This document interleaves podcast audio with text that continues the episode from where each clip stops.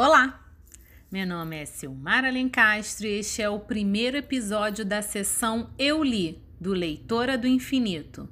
Todo mês eu vou compartilhar com vocês o resumo do último livro que eu li.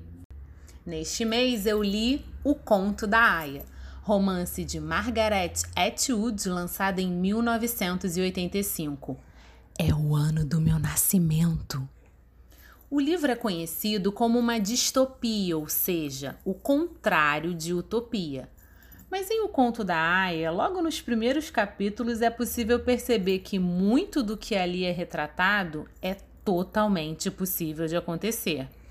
Basta a gente olhar para a atualidade do nosso país, Brasil 2021.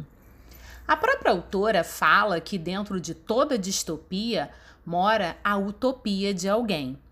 Em Gilead, país fictício de O Conto da Aya, uma sociedade ultraconservadora tomou o poder e instituiu como lei passagens da Bíblia.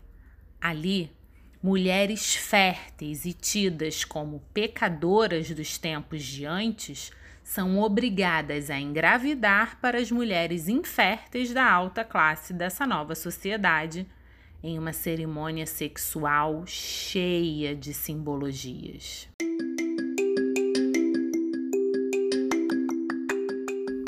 Classificação do livro: maravilhoso!